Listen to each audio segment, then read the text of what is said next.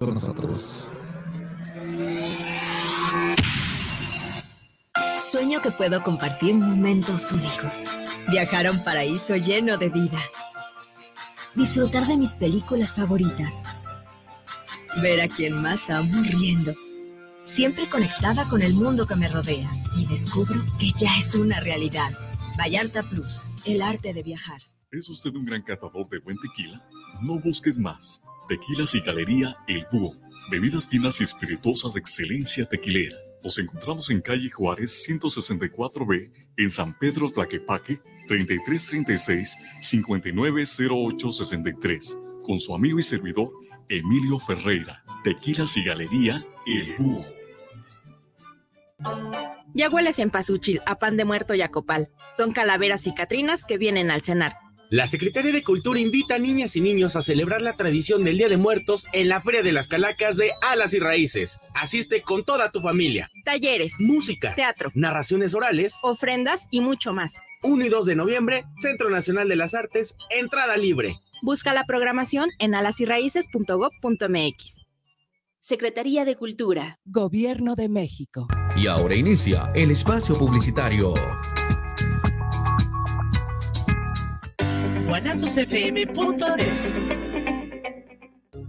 Viviendo lo Divino, un programa donde encontrarás herramientas e información para tu desarrollo personal y espiritual. Nueva emisión los miércoles a las 9 de la noche en guanatosfm.net y la fanpage de Viviendo lo Divino.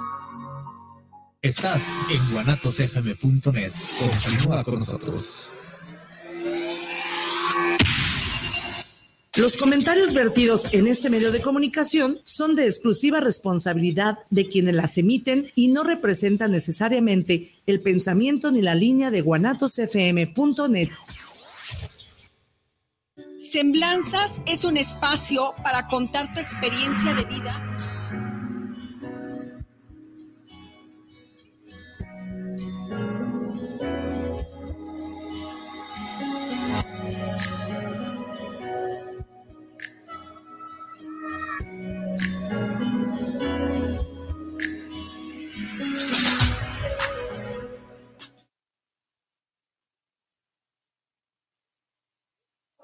al aire. Muy, muy buenas tardes familia Anestesia. Es un gusto que nos acompañe nuevamente como siempre cada jueves en esta hora, eh, que es especial para ustedes, que es especial con todo el cariño a la preparación de, de los temas, nuestros invitados.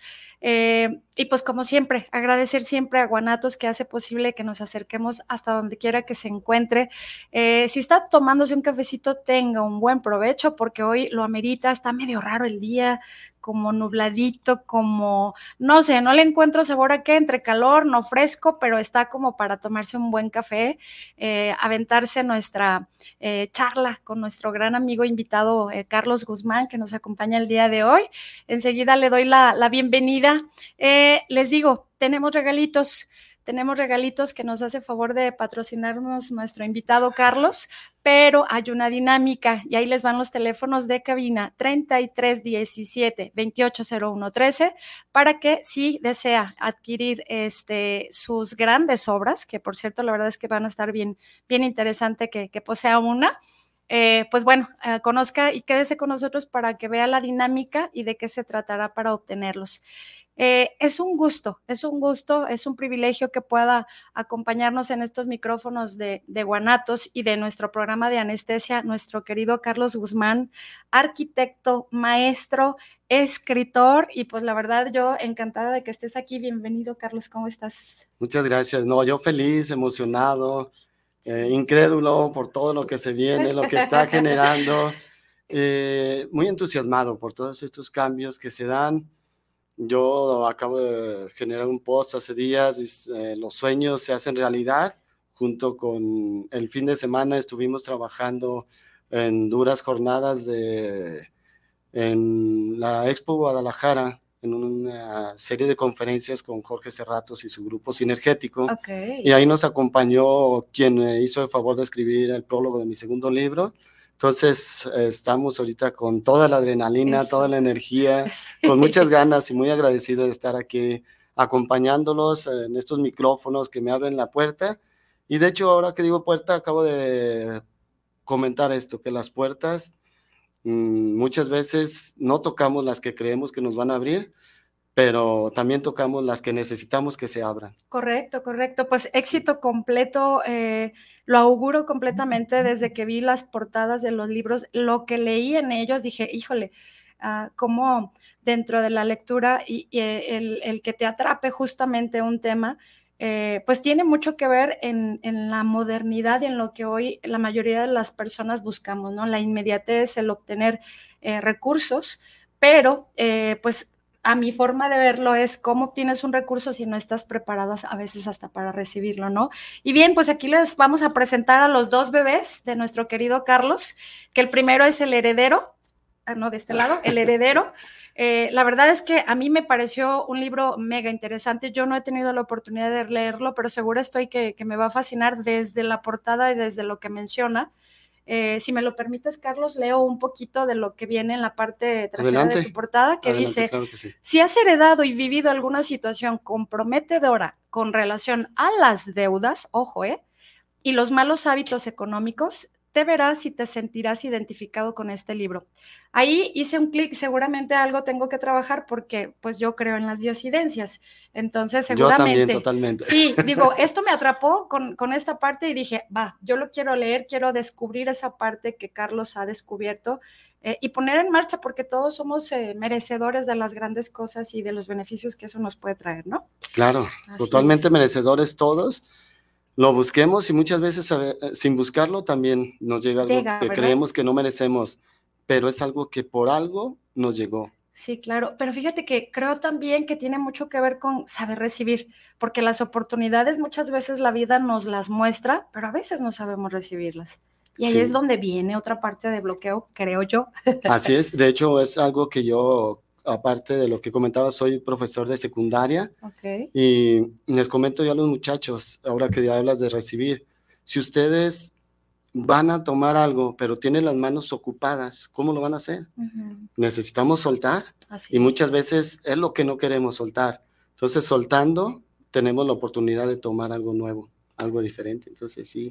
Y ahí es donde podemos recibir más de lo que entregamos y lo que damos. Sobre todo para aquellos que están por emprender un negocio, ¿no? Que es un miedo al fracaso o eh, muchas veces de voy a invertir y puedo perder mi capital, pero mientras existe ese miedo es lo que no nos permite avanzar, ¿correcto? Nos limitan las miedos totalmente. Es una situación que nos limita y que nos frena y que nos ata. Y ahorita viene algo de eso.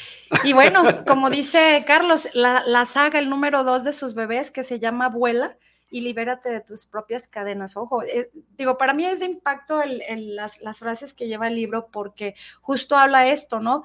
De eh, qué te impide acceder a lo mejor de tu realidad como parte de, de tu presentación. Y dentro de ello mencionas que creencias, experiencias pasadas, miedo, falta de entusiasmo, entrega y disciplina.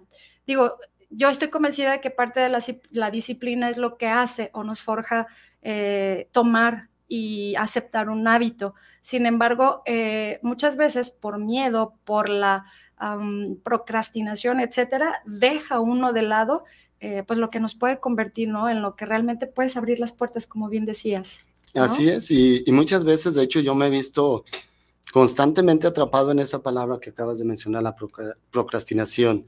Entonces, muchas veces nos vemos atrapados, creemos que lo vamos superando, pero luego ya los hábitos nos vuelven a frenar, nos vuelven a detener. Híjole, ¿y cómo le hacemos? Qué duro y qué difícil es soltar, qué difícil es soltar. Máximo cuando tenemos años con algún hábito, algo que siempre nos ha, con lo que hemos jugado, con lo que hemos estado experimentado, es lo que nos va limitando y los que nos va luego frenando para tomar decisiones y de seguir procrastinando y seguimos con lo que nos limita. No nos animamos a soltar. Sí, claro. Y esto también se debe eh, en gran parte, Carlos, a que eh, desde niños o eh, durante nuestro crecimiento, luego que somos adultos y que adquirimos algún tipo de ingreso y con ello deudas, ah, cuesta, cuesta un poquito trabajo porque eh, quizá en la memoria de eh, alguna persona existe esta parte de tú no vas a poder o, tienes esta carencia y no lo vas a lograr o, o como tú tienes este, la, la, idea de que puedes generar dinero haciendo esto, ¿no? O sea, hay gente que ya viene limitada porque hay una creencia detrás que lo marcó, ¿no? Y es esa parte en donde pues no alcanzamos a liberar esa, a soltar incluso la parte interna también que, que no nos permita ese crecer. Sí, y fíjate, prácticamente o generalmente esto es lo que más nos limita a nosotros mismos. Esas creencias, esos hábitos que nos fueron generando, que nos fueron inculcando, esa idea de que no podemos tener todo, de que no somos merecedores, cuando totalmente es lo contrario. Por naturaleza, somos abundantes, Dios nos brinda, nos llena, nos colma de abundancia. De hecho, los que somos creyentes, tenemos toda la fe en Dios y creemos que Dios nos da abundancia. Y a lo mejor voy a tocar un punto que puede ser o calar en algunas personas, pero yo para mí, lo que he estudiado un poco, lo que he leído, Jesús era súper rico. Y no hablemos solamente de dinero, si sabemos y nos vamos más adentro en lo que es la filosofía. Eh, de hecho, es nombrado Jesús el maestro metafísico por muchas cuestiones, porque era emocionalmente muy fuerte, tan fuerte para soportar tentaciones, pero tan rico también en sabiduría para salir adelante ante cualquier dificultad. ¿Por qué él se juntaba con ricos? Porque era, venía de la descendencia del rey David.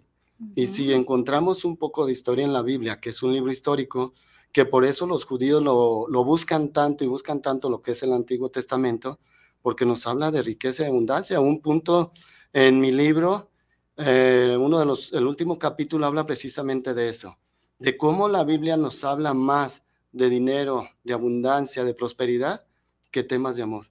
Claro. Está comprobado entonces, muchas veces por cuestiones religiosas nos limitan emocionalmente creyendo que el dinero es malo.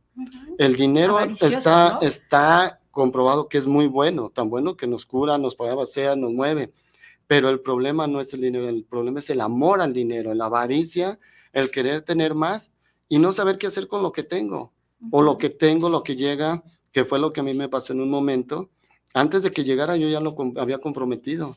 Antes de que yo lo tuviera, yo ya no sabía qué hacer para poder recuperar algo que yo ya había comprometido. Entonces, esa falta de educación financiera que ahorita pudiéramos tocar un poco es lo que nos limita. ¿Por qué? Porque emocionalmente nos, eh, nos inculcaron esa idea de que no eres merecedor, de que por mandato divino no puedes codiciar dinero, los ricos se van al infierno, los ricos no pueden ir al cielo. Cuando yo tengo la oportunidad, y he tenido la oportunidad de ir conociendo personas muy ricas que tienen toda la libertad y tienen toda esta oportunidad de ayudar a muchísimas personas. Y yo digo, pues es que no puede ser que este tipo de personas se puedan ir al infierno, no puedan ir al cielo. Claro. Cuando si nos remontamos un poco a las escrituras del Nuevo Testamento, Pablo era un perseguidor de los apóstoles y él le habla a Dios y le dice, ¿sabes qué? Pues tú no le puedes seguir persiguiendo. porque se hace santo? A pesar de que mató, mandó matar. Entonces son procesos que podemos nosotros tomar como referencia y a partir de ahí salir adelante. Claro. Fíjate, aquí cabría la frase de que el que nunca tiene y llega a tener loco se quiere volver. Totalmente, por eso no nos pasa porque no asimilamos, no asimilamos, nunca, nunca lo vemos. Nuestra mente está limitada que cuando tenemos mucho, no lo podemos sostener porque nuestras manos son pocas. Nuestra capacidad emocional es mínima. Lo que sobra no lo podemos tener. Entonces, por eso, como comentas ahora, es por lo que está comprobado que quien gana la lotería llega a ganar un premio económico muy fuerte, no pasan cinco años cuando el 90, 90 y tantos por ciento ya está en la situación igual o peor que como estaba antes. ¿Por qué? Por los compromisos que se toman o se generan al creer que ya son ricos. Claro. O igual también eh, el tema en donde viene abuelo rico, padre, abuelo millonario, padre rico, hijo pobre, ¿no? Porque ya quiero pensar, Carlos, que esta parte de las herencias también tiene mucho que ver que cuando trabajas algo con amor y con aquella dedicación, eh, solito llega ese resultado o el fruto de tu, de tu trabajo. Eh, pero si tienes a manos llenas, no sabes el poder o el valor de la parte del dinero, el valor, el valor en cuanto se refiere no, no a lo adquisitivo, sino el valor de tenerlo y trabajarlo, eh, es que se da este tipo de pérdidas, ¿no? Y al final habla mucho de que eh, entre el ego y la falta de amor hay, un, hay una línea, hay un puente que nos puede conectar para ganar todo o para perderlo. Así es, y así como viene esta línea que comentabas tú, que es ya sea un abuelo rico, padre, abuelo multimillonario, padre rico, hijo pobre o nieto pobre, hay exactamente lo contrario. ¿Cuántas veces un abuelo, o venimos de un abuelo muy pobre, nuestro padre empieza a ser un poco más próspero y nosotros es ahí donde podemos ser más ricos, romper, y es lo que habla el heredero. O sea, ¿qué heredo yo? Si lo que yo estoy heredando es lo que yo merezco, lo que necesito, o es lo que yo tuve que vivir para que yo no deje esa herencia, para yo revertir que ya la herencia que yo recibí no es lo mejor para yo heredar.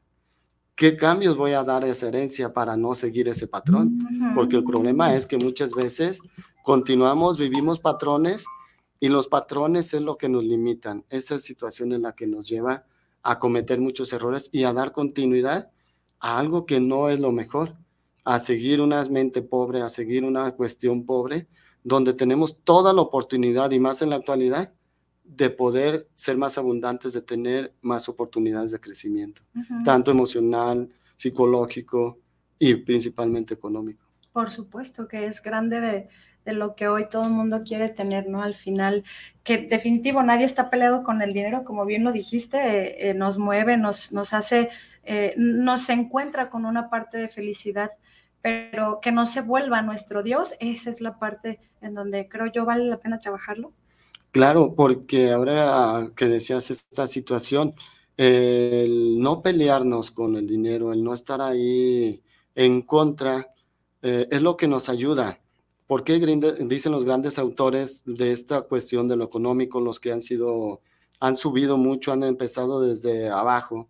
Que, ¿Qué pasa en el momento cuando estamos más necesitados de dinero? ¿Quién es el que piensa más en dinero? ¿El rico o el pobre? pues el pobre, ¿por qué? Porque está pensando, ¿qué voy a hacer para subsistir mañana? ¿Qué necesito hacer para poder comer mañana? Entonces, es empezar a cambiar esa mentalidad y no saber qué necesito hacer, qué hago hoy para poder tener algo mañana. Y muchas veces esperamos terminarnos lo que tenemos o gastar lo que fue mi caso, lo que no tenía, y después ya no sabía ni qué hacer hasta que llegué, toqué fondo, qué es lo que me lleva a esta a esta idea de luego empezar un proceso de cambio para terminar ya ahora en estos dos libros. Y seguro estoy que hubo demasiada disciplina y esfuerzo dentro de eso, ¿no, Carlos? Digo, porque hablas justo de eso, es parte de la disciplina y la constancia para ser mejor persona día a día, ¿no? Así es, de hecho iniciamos con el heredero, en el cual yo tuve que hacer algunos cambios, yo leía poco o lo que es menos de poco Escasamente un tiempo estuve leyendo entre hace unos 18, 16 años, 6, 5, 7 libros al año. Luego dejo totalmente, a veces leía muy esporádicamente, hasta que viene este debacle económico donde toco fondo y digo, pues es que esto ya no puede seguir así. Y es donde empiezo un proceso de preparación, empiezo a trabajar por cuestiones emocionales, saber qué necesitaba hacer yo para liberarme de esta cuestión, de estos problemas económicos en los que había caído. Y de ahí empiezo a leer, empiezo a ver algunas conferencias en YouTube, empiezo a buscar algunas alternativas y poco a poco voy viendo y me pasa lo que está sucediendo y lo que les pasa a muchos. Y esto yo lo comento porque todavía hace poco escuchaba, no recuerdo bien dónde, eh, yo empecé a leer un poco, pero al estar en un proceso de cambio, los libros que yo lo, leía los bajaba en PDF y los imprimía. Entonces, cuando yo empiezo a estudiar más, estos mismos libros me dicen, lo que estás haciendo no está bien. El día que tú tengas tu libro, que ahora lo tengo, ¿te gustaría que alguien esté imprimiendo y no comprándolo? Fueron, no sé, tendré 10 libros que fueron los que imprimí y no sé cómo le hice, empecé a comprar libros. Y eh, no digo que fue el único proceso que tuve que hacer y empezó a cambiar todo. Empecé a comprar, a comprar, a comprar y no he vuelto a imprimir un libro. Todos los libros que leo y leo en físico. Soy todavía de los que me gusta tocar, palpar, oler, rayar, marcar. Entonces, sí, estoy en esa situación y lo, lo disfruto mucho. Actualmente, pues leo, leo suficiente, no puedo decir que mucho, pero sí, sí leo en promedio mínimo 30 libros al año. Súper bien. Entonces, lo que estoy trabajando ahorita, dos, promedio. promedio dos por mes. Entonces, sí, cambia totalmente y pues esto abre un panorama eh, físico, emocional, eh, una apertura mental que nos da una idea de ver las cosas desde diferente ángulo. Claro. Fíjate, me gusta mucho que mencionas de manera magnífica esta parte y cómo desde ahí nos cambia la perspectiva de abundancia.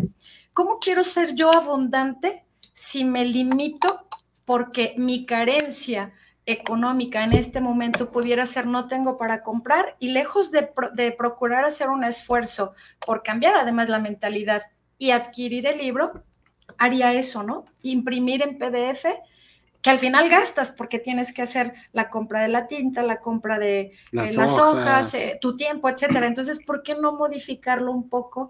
Y de ahí, entonces, sí generar hasta tu abundancia mental en decir, eh, todo el trabajo que ofrece el escritor desde el corazón y llevarlo a que tengas esto y lo palpes, lo huelas, lo sientas, eh, que vale la pena completamente y desde esa abundancia empezar a reconocernos en pago por tu trabajo y, pago por lo que voy a aprender. Lejos de decir gasto, es un, una, inversión. completamente, ¿no? Pero pero creo en, mucho, pues es esa parte en la que nos limitamos y en la que ni siquiera somos conscientes lo que generamos al hacer este tipo de actividades, ¿no? A veces por querernos ahorrar unos centavos. Así es. Sí, al, ahorrarnos limitamos también, ¿por qué? Porque nuestra creencia sigue limitada. Sigue, no puedo, no tengo. Pero en el momento que yo empecé a comprar libros, me empecé a dar cuenta que sí podía. Empecé a trabajar en este proceso, empecé a hacer muchos cambios. Empezó la disciplina, yo empezaba a leer cuando empecé a leer los primeros libros. Yo leía por las tardes después de llegar del trabajo y pues en ocasiones a la par con la lectura empezaba a hacer ejercicio.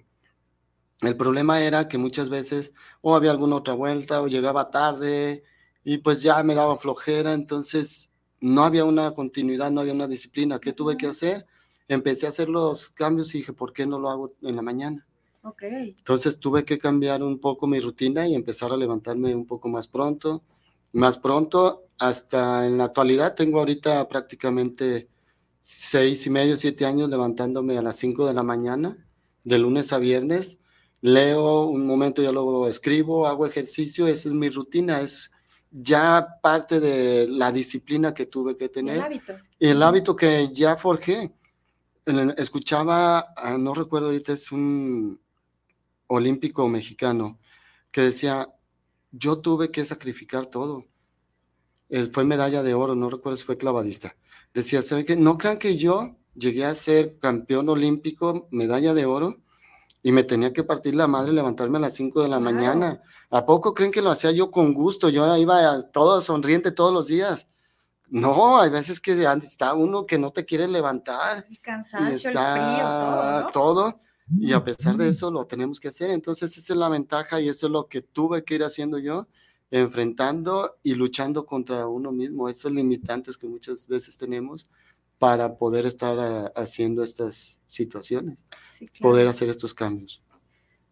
Fíjate que a mí me gustaría mucho antes de, traigo muchas preguntas y hasta dije, a ver, quiero ver, quiero ver todo lo que le quiero preguntar a Carlos. A veces en una hora es imposible tratar de absorber todo lo que eh, a bien eh, un escritor como tú, Carlos, ya, ya tomó ese, esa parte y mostrar pues que sí se puede ser, ser guía, ser luz para otras personas que tengan toda la intención y que o incluso aunque no la tengan, pero mostrarnos de qué estamos hechos, ¿no? A través de este tipo de actividades, esfuerzos, cambios, modificaciones de hábitos, etcétera.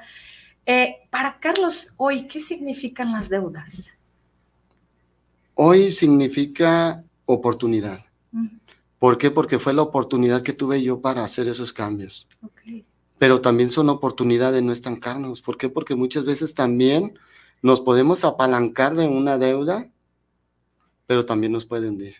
Puede ser una oportunidad de crecer o una oportunidad de, de, crecer o de hundirnos. Pero sí, para mí fue una oportunidad porque fue las deudas, fue ese tocar fondo lo que me motivó al final para hacer el cambio y para poder hacer todo este movimiento, darle la vuelta a lo que yo traía y de esta manera empezar a provocar lo que estoy viviendo ahora, lo que estoy compartiendo ya y lo comentabas ahorita, esa luz que quiere eh, expresar el escritor, porque es tanta luz que he recibido de los escritores de los que yo me he nutrido, que yo quiero compartir parte de lo que he aprendido. No podemos dar todo, nunca damos todo porque necesitamos también quedarnos con algo, no podemos Por entregarlo. supuesto. Ahora sí que no, no, damos lo que no tenemos, ¿no? Ah, exactamente, entonces sí, fue la oportunidad que tuve yo y eso para mí significan ahorita las deudas, es oportunidad de crecer, de mantenerte o de plano caer más bajo, que fue lo, lo que en su momento me generó a mí las deudas. Claro, mira, yo voy a parafrasear un poco.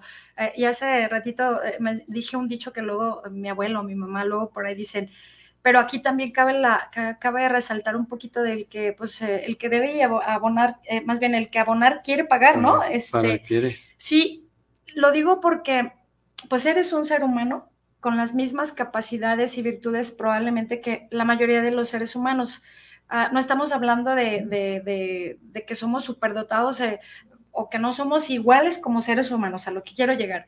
Pero sí la diferencia vino desde tu eh, eh, fuerza para poder adquirir esta disciplina con todo y lo que esto implicaba, porque es esfuerzo y el esfuerzo implica eso, ¿no? Las ganas o no de, querer hacer las cosas, el autosabotaje que uno puede marcarse todos los días porque hay un poder eh, porque somos juez y parte. Además de eso, curiosamente, nuestra mente nos pregunta y nuestra mente nos responde, ¿no? Y de ahí es donde creemos tener la verdad absoluta, pero es la trampa, es la trampa que caemos en, en, engancharnos sobre nuestras propias respuestas y no sobre ver de qué manera uno puede avanzar a través del esfuerzo y la disciplina. Y lo que quería decir es que aquí tenemos el claro ejemplo de que se pueden hacer las cosas siempre y cuando estemos en la disposición de querer hacerlo y de, verdad evolucionar en esa parte del cambio. Y para esto, la única manera es entrar en acción. Okay. La acción es la que nos va a mover, la acción es la que nos va a detener o la que nos va a catapultar, porque podemos tener todas las ideas. Yo pude haber leído los libros que estoy leyendo, pero si me hubiera quedado en solo leer, en solo estar ahí sin empezar, sin aplicar, sin entrar en acción, pues puedo, pudiera haber seguido leyendo, leyendo, leyendo y eh, seguir en el mismo espacio. Pero sí aquí viene lo importante, empezar a aplicar, entrar en acción, empezar a compartir, que es parte de lo que yo estoy haciendo ahorita en esto, es la, la, importancia para mí de compartir parte de lo que yo he vivido, porque yo a mí me duele mucho recordar lo que viví. Me motiva, pero me duele porque no me gustaría que la gente lo siga viviendo, lo que yo sufrí, lo que yo viví la, de, la depresión en cierta forma que puede caer uno porque no hay ni qué hacer. llegó el momento en el que no tenía, somos de la zona, soy de la zona de los altos, se acostumbra todavía a comer tortillas, yo por lo menos lo acostumbro, no tenía ni para comprar tortillas, que era lo mínimo y teníamos los frijoles. Entonces fue cuando yo dije, es que yo escuchaba ya a Alex Day, dije, pues Alex Day dice en una de sus frases, cuando llegas al fondo de la piscina, ¿qué es? No hay más para dónde ir más de que para arriba. Entonces dije, aquí es el límite y ahora sí, a darle y es lo que comencé a tener que aplicar y hacer esta, pues Fíjate, Carlos, que me llevaste a un momento de mi vida en donde experimenté una sensación muy dolorosa para mí porque atravesé por una etapa en donde rentaba un departamento donde vivíamos mi familia, mi esposo, mis hijos y yo. mi hijo eh, más grande y el, más chiquito. Yo creo que tendría como unos dos añitos si acaso. Se tuvo una situación eh, y, una, eh, digamos que ah, las letras no vistas de un contrato contra el, el arrendador y de un día, así de buenas a primeras, con toda y la policía este, y un supuesto juez, llegaron a desalojarnos a las 7 de la mañana. Fue una situación que todavía la recuerdo y me genera un nudo porque quedaron expuestas mis cosas en la vil calle. Y había gente que decía, oiga, ¿cuánto por la, por la, la cuna? Este, oiga, está vendiendo el colchón y yo, no, de verdad, ahorita lo platico, pero no te imaginas en cuánto tiempo me costó haber atravesado esta situación y haber visto a mi pequeño de un año, eh, literal, junto con nosotros y además todo el proceso que esto implica de una vergüenza, de una situación que se pudo haber evitado y que por situaciones adversas de aprendizaje, de lo que tú quieras, el universo me llevó ahí. Y, fue una experiencia totalmente dolorosa, pero fue la única para poder entender que no, no me tenía que volver a pasar, ¿no? Y a veces a través de este tipo de experiencias es que eh, uno dice la abundancia y la abundancia también trabajarla hacia afuera, ¿no? Que no solamente es dejarla aquí adentro, pero en realidad para ver la abundancia implica eso, el amor y el que Dios habite en uno, porque de otra forma no puedes dar absolutamente esta parte, porque entonces tenemos de dioses el dinero, el trabajo y otro tipo de situaciones y nos soltamos, Carlos, porque parte del amor, parte de lo que tú hablas y, lo majestuoso que, describes tus libros es, es esta parte. Si no habita en uno Dios y, esta, esta energía renovadora que solamente Él sabe darnos, de otra forma, ¿cómo lo sabemos hacer? Es, es, que lo acabas de decir, nuestra mente es tan poderosa que nosotros solos nos vamos a limitar. Si no nos abrimos, si no nos aperturamos, nos vamos a estar limitando, pero cuando damos esta apertura, cuando entendemos, entendemos que está esta cuestión que comentabas hace un momento, las diosidencias, nos abrimos y se van dando las cosas tan fácil. Se van presentando las cosas tan fácil que muchas veces nos autosaboteamos, que yo eh, lo comenta y lo acaba de repetir en una de las conferencias uno que para, para, mí es uno de mis mentores, Jorge Serratos, eh, dice, él todavía padece y tiene, ya es abundante, tiene muchísima, muchísimo mundo por vivir, muchísimo mundo vivido, dos eh, doctorados, tres, más, tres maestrías, o, entonces toda una eminencia en la preparación eh, mm, escolar, pero también dice, yo todavía sufro el síndrome del impostor. Sí. Y yo lo, he sufrido, lo he vivido. Sí, claro. Entonces, como muchas veces, aun cuando tenemos fe, aun cuando creemos, emocionalmente nos seguimos limitando. Y a mí me acaba de pasar. Sí. Entonces, ¿qué es lo que pasa? Yo cuando estuve trabajando, estuve viviendo esto para lo que estuve buscando, estuvimos trabajando en la escritura de este segundo libro, yo tengo mucho tiempo siguiendo a Nayo Escobar. Para los que no lo conozcan, es un empresario de Monterrey, ahora un influencer, eh, youtuber que tiene para mí uno de los mejores entrevistadores y es una persona muy sensible. Entonces lo empecé a seguir y por eso me llamó la atención. Y dije, me gustaría que Nayo escribiera el prólogo de mi segundo libro. Entonces, estando en un momento con Jorge Cerratos nos invita por medio de una dinámica a su cumpleaños. Yo ah, participé, me tocó, tenía ya el ingreso para ir a la fiesta de cumpleaños. Yo no quería ir. No me sentía merecedor. Entonces yo me sentí, pues, voy? Es que yo, ¿cómo voy a ir? ¿Y por qué yo? Pero dije, ya le daba la vuelta, pero ¿por qué no? Yo me merezco, yo necesito. Y fui. Estando ahí dije, él estuvo, yo lo conocí él por medio de una entrevista con mm. Nayo Escobar, fue donde yo descubrí a Jorge. Digo, ellos son muy buenos amigos, voy a decirle que si aboga por mí para que Nayo Escobar me escriba el prólogo de mi libro. Ok. Estando ahí, le, digo, dando una oportunidad que se dio, le dije, ¿sabes qué, Jorge? Te traje, soy escritor, te traje mi libro El Heredero, y pues ahí, lo, ¿dónde está? Se entusiasmó eh, le dije, se lo di a una de las muchachas que están aquí parte de tu equipo. No, no, búscalo, dámelo porque necesito que me lo entregues a mí. Okay. Dije, aparte, pues sí, estoy escribiendo un segundo libro y me gustaría que, yo sé que es tu gran amigo Nayo Escobar, escribiera el prólogo de mi libro. No, hermanito, claro. Estando así platicando como estamos platicando tú y yo, toma el teléfono y le marca de inmediato a Nayo. Así, rápido. Qué grandioso. rápido, en ese momento no le contesta, pero ya se dio la comida, estuvimos ahí en la dinámica de, la, de su cumpleaños, una dinámica muy diferente porque él nos pidió que lleváramos regalos para una casa hogar. No para él, los regalos, regalos iban a ser para niños, para jóvenes, y fue lo que no, nos pidió. Entonces, estuvimos ahí ya cuando me iba yo a retirar, le digo, oye, pues muchas gracias, ya ahí en la oportunidad que tengas, pues ya nos ponemos de acuerdo para que, a ver si ya nos podemos comunicar con ellos. Le marca de nuevo, ya le contesta, y de inmediato ya le, contesta, no, sí, hermanito, yo sé es que tú, lo que sea contigo, con tus amigos, es conmigo y no hay problema. Me lo comunica, hablo con ellos y dice, adelante. Entonces se dio, se fue dando, terminé el libro y ya con el tiempo le, le hice llegar.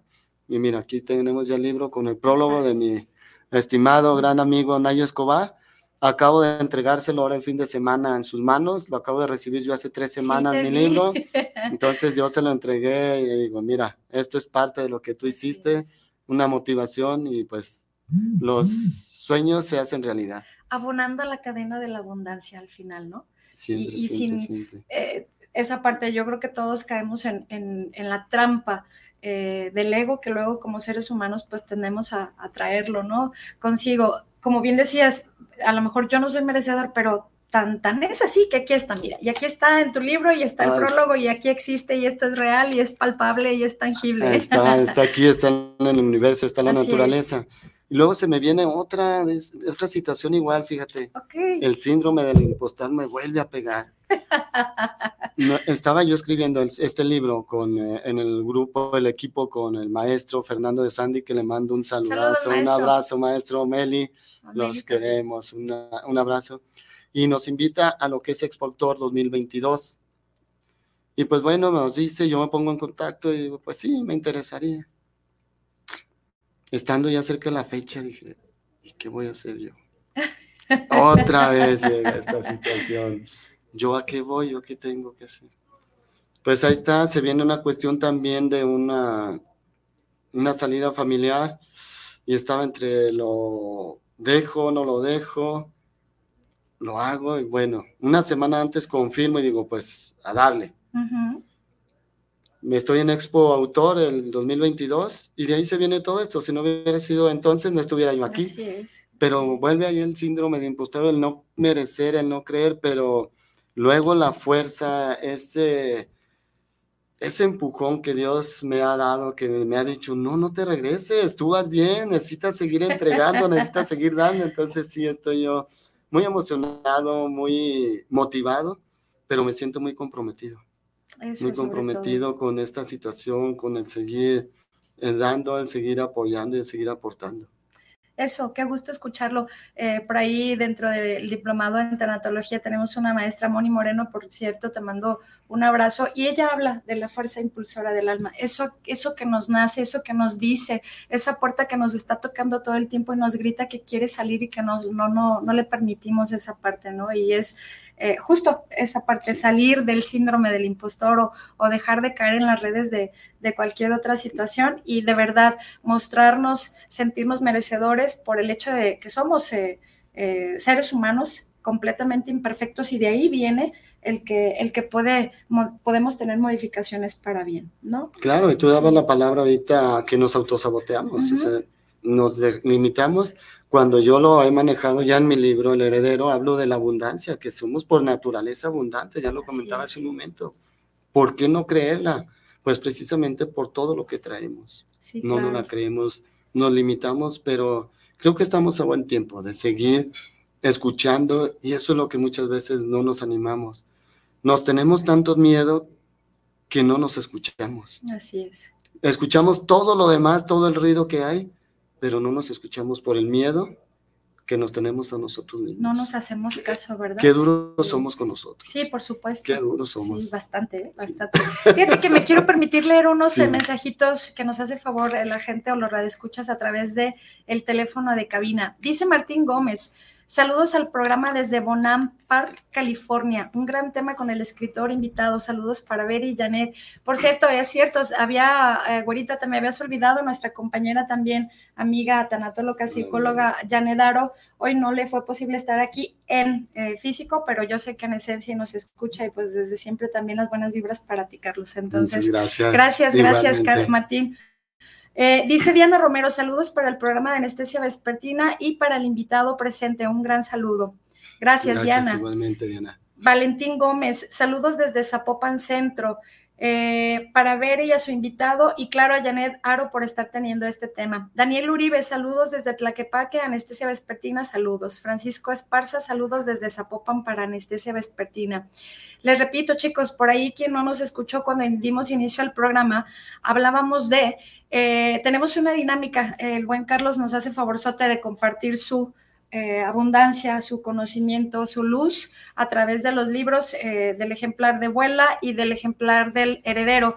Para ello, la dinámica consiste en lo siguiente.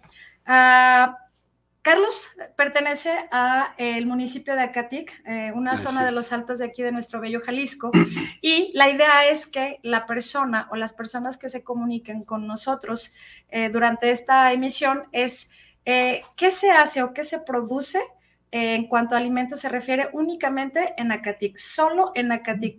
La persona que nos dé la respuesta, el buen Carlos hará favorzote de hacer entrega de manera gratuita de los libros. Y mire, que si es gratuito, la verdad es que es una abundancia enorme porque hablábamos justamente de esta parte, ¿no? Eh, saber merecer y saber entregar que eso es, eso es algo importante.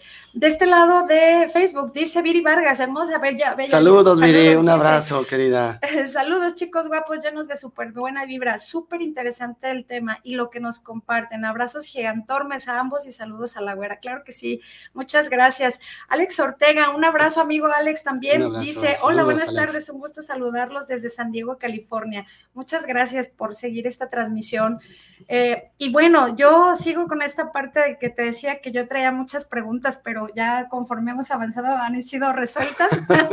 Mira, nada más para darles una, pista de esta dinámica, vamos a entregar si se animan a participar, los que conozcan un poco a Katik, sabrán que hay dos productos. Uno es un pan y otro es ahí un condimento, es un aderezo, no, no aderezo, pero sí es un condimento, que es un sazonador, perdón.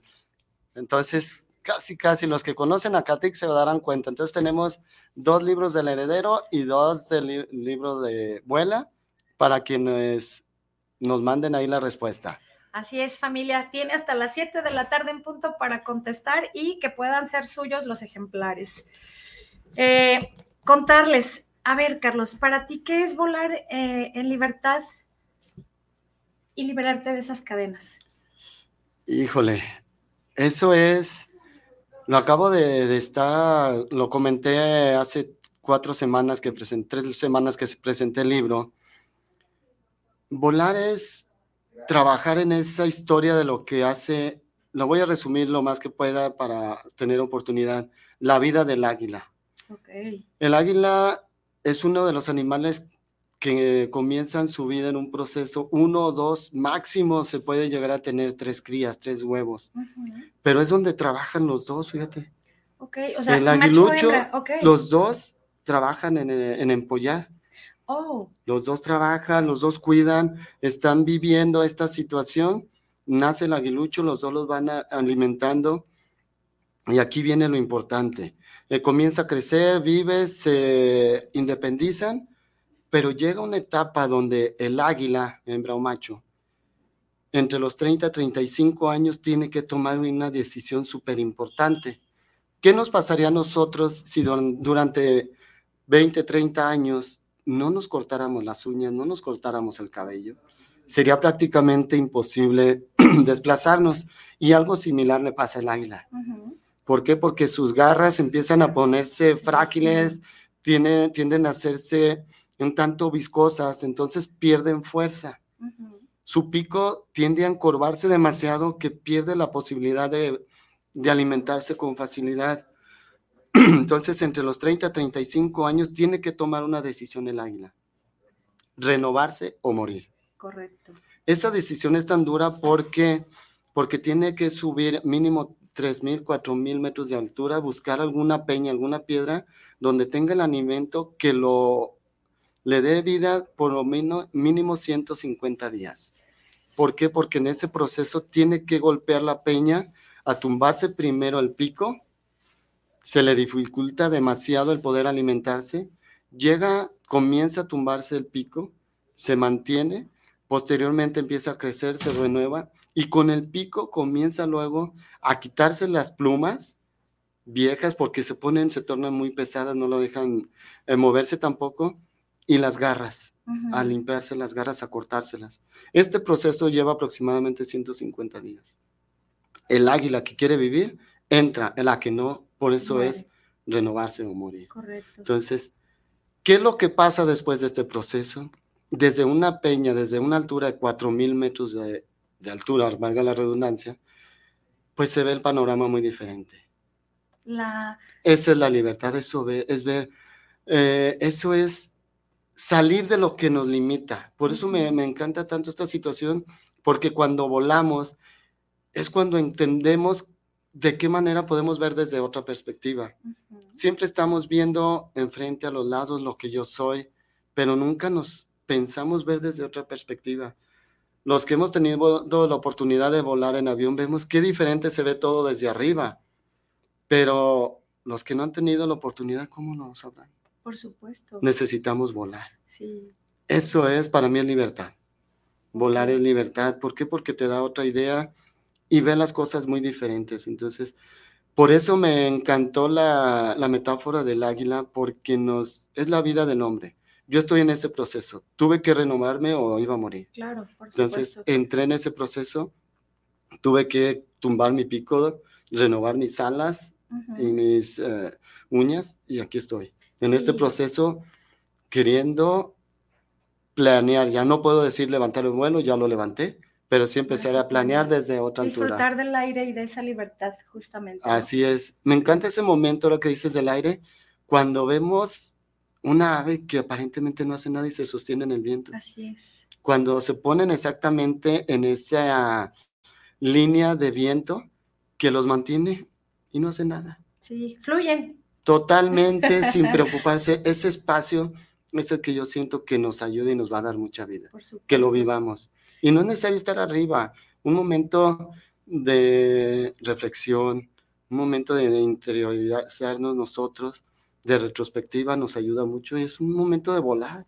Claro. Porque no vemos ya la, la situación desde una perspectiva limitada, sino desde una perspectiva mucho más amplia. Por supuesto, ser conscientes y vivir el proceso que esto implica, ¿no? Porque en efecto, llegar al objetivo, como ya lo tiene marcado el águila y bien lo dices, es renovarse. Para esto, pues existe un, un, esfuerzo, una exposición incluso, pero de ahí viene el que adquiere una fortaleza en el espíritu del ser humano y, y encontrar esta parte eh, de verdad por eso digo que somos magníficos y maravillosos como seres humanos, pero no nos la creemos, no nos damos cuenta de la capacidad tan enorme que podemos adquirir y que podemos ponernos a nivel de un animal tan eh, mágico como es un águila o como pudiera ser cualquiera, porque siempre la naturaleza nos muestra y nos enseña, ¿no? Aquí el punto es no caer en esa parte de, de, de creer que estamos limitados porque justo está solo nuestra cabeza, ¿no? Entonces, me, me, encanta esta parte, incluso por ahí lo dicen los temazcales, que quiere ser águila o ratón, ¿no? Los ratones a través del el agua, cuando se sienten inundados, mueren a través del fuego igual, y el águila no, sencillamente es liberar, sí, por supuesto, hay un potencial de miedo, hay un potencial de proceso, pero eso es justo lo que nos hace más fuertes, ¿no? Claro, y ese potencial de miedo es el que necesitamos luchar, porque es el que más nos limita. Por supuesto. Y uno de los, de los principales miedos, pues son esos precisamente, el miedo a lo desconocido. Completamente. Y ese miedo a lo desconocido no solamente es el saber qué después, sino miedo a lo desconocido conmigo mismo, que muchas veces no me quiero conocer. Y Exacto. ese peor desconocido soy yo. Exacto. ¿Cuántas eso. veces soy yo el que menos me conozco? Uh -huh. Y eh, me encantó una dinámica que nos hicieron en la escuela donde doy clases, en la secundaria hace unos 5 o 6 años, donde me sorprendió a mí es la dinámica donde nos ponen una, cartulina, una hoja de papel en la espalda y los compañeros nos ponen eso que admiran de nosotros, lo que ven en nosotros, el potencial. Muchas veces no nos lo creemos. A mí me sorprendió la, lo que me decían. Lo nos, te ve una persona preparada, una persona abundante, una persona sobresaliente, admirable, y muchas veces no nos la creemos. Claro, claro. Okay. Y de ahí viene el, el justo el, el, creernos lo poquito que nos puedan decir y trabajarlo con ese merecimiento, ¿no? Claro, merecemos. Somos abundantes por naturaleza, así es, bebé. Fíjate que, ah, digo, de, de, nos queda muy poco tiempo, pero... Ay, híjole, tan rápido. Pues aquí vuela el tiempo, de verdad aquí no se siente en cabina, digamos que, que se retiene un poco. Esa es la sí. magia de estar aquí, de poder eh, pues hacer llegar toda esta información a, a, los radioescuchas y que yo estoy encantada porque de verdad es, es mucho lo que, lo que a través de un libro y que no podemos absorber todo tu conocimiento, pero sí podemos volcarlo a través de estas líneas eh, escritas desde el corazón y la preparación que has tenido, Carlos. Eso se agradece completamente. Creo hablo por todas las personas eh, que puedan haber obtenido un, este, una copia de, de, tu libro. Cuéntanos, Carlos, antes de avanzar, estarás en la FIL, uh, tienes información para que acudan a, a, algún stand, algo. Sí, mira, afortunadamente estamos nada más ahí por definir fechas, okay. pero eh, voy a estar para que están todos invitados. Afortunadamente quiero hacer un agradecimiento público a mi hermanito Juan Carlos Barrios, eh, junto con eh, mi mentor Jorge Cerratos, son los dueños, junto con su equipo de Editorial WAS. Entonces me hicieron el favor de invitarme y ahí ya en su momento les voy, a publicar en mis redes la ubicación del stand de WAS Editorial, que es la que me, eh, me, hizo el favor de invitarme y ahí vamos a estar en la fila. Ahí va a estar mi libro. Ya les daré yo la fecha exacta de qué día y qué horario voy a estar yo ahí para los que quieran que les firme el libro y darles un abrazo, reconocimiento y agradecimiento por tomarse el tiempo de, de tomar un poco de lo que yo estoy viviendo, de lo que yo estoy compartiendo. Entonces, sí. los espero en la FIL. Recuerden, Guas Editorial, una editorial nueva que está saliendo, que está forjando y nos está dando la oportunidad a los escritores que estamos Eso. de abajo, sin limitar tanto, porque desafortunadamente, como dicen de escritores, muchos nos podemos morir de hambre. Claro. Pero sí dando con este tipo de editoriales que nos dan una oportunidad de vivir más, eh, va, creo que va a ser la oportunidad de que más gente se anime a publicar sus libros, porque fíjate, ese es otro punto. Me, estoy, me, to, me, he topado con muchas personas que me dicen, oye, yo tengo un libro, tengo dos libros, pero no me animo a publicarlo. Okay. ¿Cómo la hiciste? ¿Qué hiciste? Entonces... El impulso, ¿no? Así es, entonces tomar la decisión y adelante, creo que sí, es importante y ahí los espero en Stan Was Editorial. Ahí más adelante les estaré pasando ideas y ya la, la, la, fecha y el horario que estaré yo ahí. Igual, no sé si quieres compartir alguna red social, Carlos, por si alguien está interesado eh, que te siga a través de ello, que pueda tener información tuya, eh, sobre todo en las fechas de la FIL, etcétera, firma de libros, adquisición de tu libro, por supuesto. Claro que sí. Mira, eh, mis redes, pues estoy prácticamente con, con mi nombre, Carlos Guzmán, en Facebook, en Instagram, Alki Carlos Guzmán. Y en TikTok la manejo, prácticamente no subo contenido, pero tengo que empezar a trabajar también, que estoy como aquí Carlos Guzmán. Sí, claro. Entonces ahí vamos a, a, estar trabajando. Y pues eh, mis libros, eh, por el momento, los eh, vendo a través de, de, mi persona. Los tengo solamente ahí en mi, mi oficina en Acatic, pero estamos, estoy ahorita trabajando en un proyecto para poder llegarlos a algunas partes aquí en la zona metropolitana principalmente y los que gusten, pues no se tardan mucho. Ya la fila en tres semanas la tenemos aquí. Entonces, aquí va, voy a estar en la fila y ahí va a estar mi libro para que lo tengan en cuenta. Excelente, excelente. Fíjate que antes de, de, de, cerrar con esta entrevista, Carlos, y que creo que fue una, debió haber sido una de las primeras eh, preguntas, ¿cómo es que Carlos se vuelve escritor, siendo maestro, siendo arquitecto? Pues mira, es que dicen que todos, todos eh, vivimos nuestro momento de lo que era, yo lo he disfrutado. Y parte de este proceso de cambio so, fue una persona a la que me impulsó y le, le, debo mucho y le agradezco a, para mí, otro de mis mentores, eh, Gabriel Sánchez Romero. No sé si lo, lo ubicas, he estado también con la maestra Adriana Corona. Okay. Eh, él me empezó a motivar, lo empecé a seguir yo en redes y me invita a hacer todo este proceso. En un momento donde yo lo sigo, mm, empezó a transmitir, a transmitir por Facebook todos los días por la mañana. Y en ese proyecto que yo estoy trabajando hace cinco años aproximadamente, eh, dice, estoy apoyando a personas que yo conozco y estoy tomando un proceso de mentoría con una gran amiga. Dice, y en este momento voy a regalar 10 paquetes que mi amiga me dio, hizo la oportunidad de promoción, muy económicos para que mentoree a 10 personas. Ah, súper bien. Termina el capítulo, duran sus capítulos 15, 20 minutos, duraban ese entonces, y le mando mensaje, yo tenía el contacto, tengo el contacto con él, me dice, ¿sabes qué, Carlitos? Precisamente pensé que tú eras uno de ellos. Entonces tomo un proceso de mentoría eh, y en ese proceso empiezo a, a ver y yo me visualizo escribiendo un libro. Súper bien. Entonces, en este proceso de mentoría eh, empiezo a trabajar y veo en las redes que se anuncia nuestro maestro Fernando de Sandy promoviendo su taller de creación literaria intensiva. Me comunico de inmediato y a partir de ahí tomo el curso y empiezo a trabajar y fue por lo que llegué yo como escritor. Es un proceso que lleva que son diosidencias. no, no es como llega primero Adrián, luego llega eh, Sarita, que es mi mentora, y a, a, partir de ahí lo veo en este proceso de mentoría, me veo como escritor.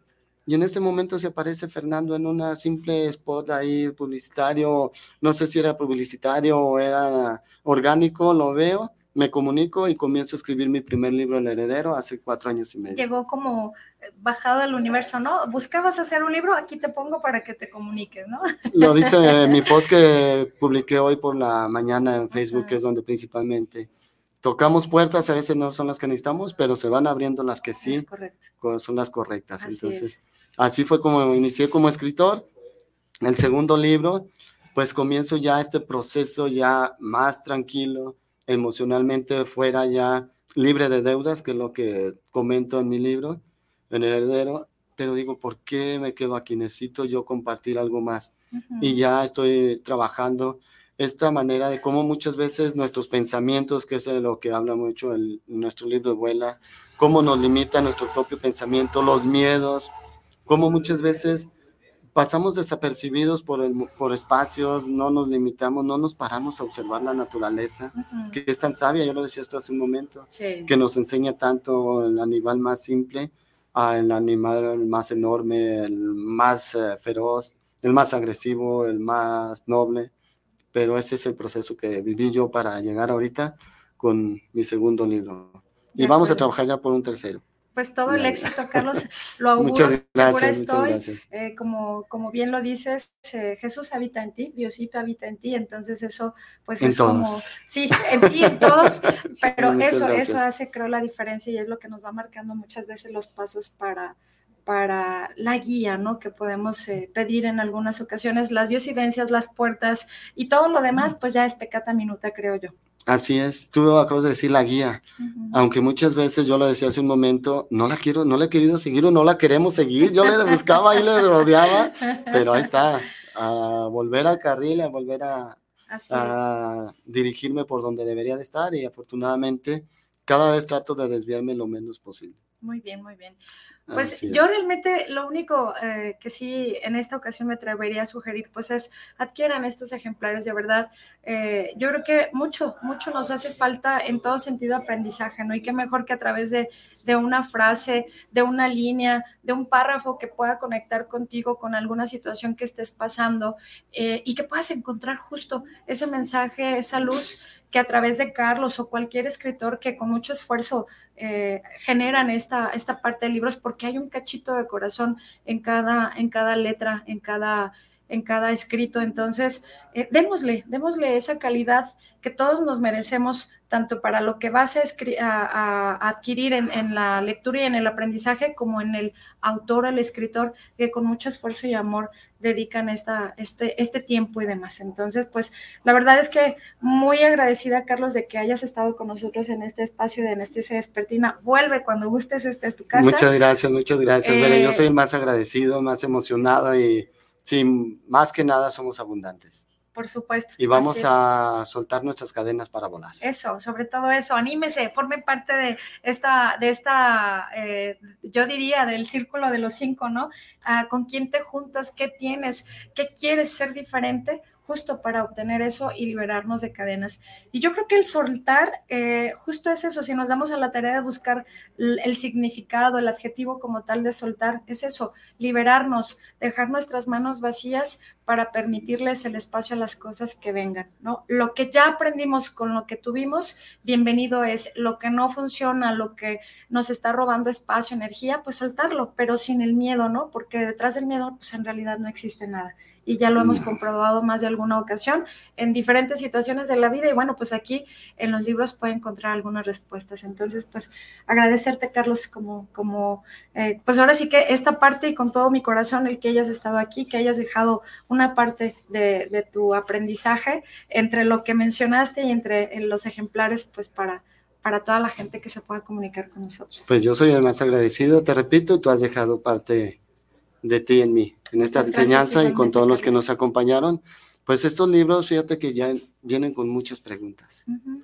hay muchas preguntas a cada uno de estos libros, entonces sí van a tener que buscar las respuestas. Eso, eso. y las respuestas están en uno, ¿eh? creo yo. Sí, sí, el 99% de nuestras respuestas las tenemos nosotros. Es, es, correcto. No hay hilo negro, sencillamente es permitirse, permitirse encontrarse y a partir de ahí fluir y dejarse fluir sobre todo. Así es, volar. Exacto, volar. Muchas gracias. Pues Ya, lo sabe familia anestesia, muchas gracias por el favor de su atención. Nos vemos el próximo jueves.